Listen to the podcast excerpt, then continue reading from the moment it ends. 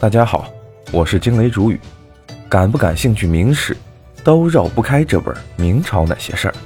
今天我们讲明朝那些事儿的第四到第六卷。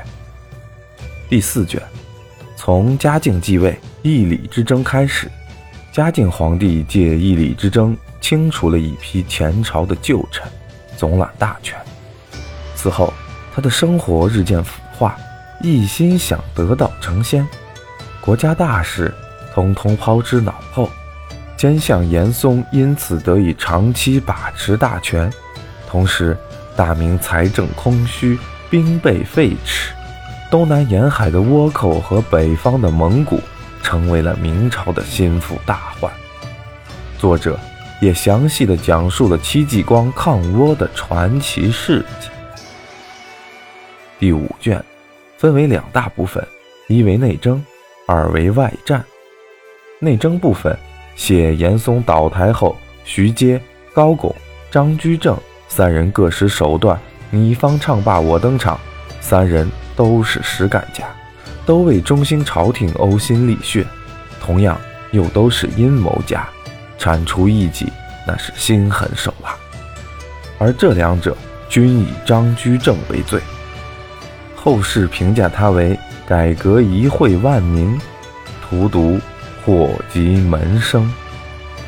外战部分即元朝抗日战争，这一段场面可谓是波澜壮阔，运筹帷幄，神鬼莫测，更塑造了如李如松、李希臣、邓子龙等一系列栩栩如生、呼之欲出的英雄人物形象。虽然一样是说历史。但作者当年明月运用的笔法，却不是以往的史书笔法，而是一种充满了活力与生气，字字都能跃然于纸上的仙灵笔法。在他笔下，人物不再是一个刻板的名字和符号，而是一个个活生生的人。这些事件更是跌宕起伏，让人欲罢不能。第六卷。主要讲述了晚明由三大案引发的党争，魏忠贤兴起及袁崇焕之奋战。自张居正去世以后，便无人再敢管教万历皇帝，为正国本、查妖书、打闷棍。他与大臣展开拉锯战，三十年不上朝。东林党却因此而发展壮大，把持朝政。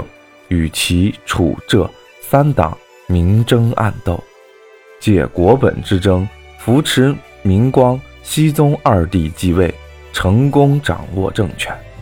魏忠贤以平民出身，利用熹宗昏庸，又傍上皇帝乳母克氏，与东林党展开对决。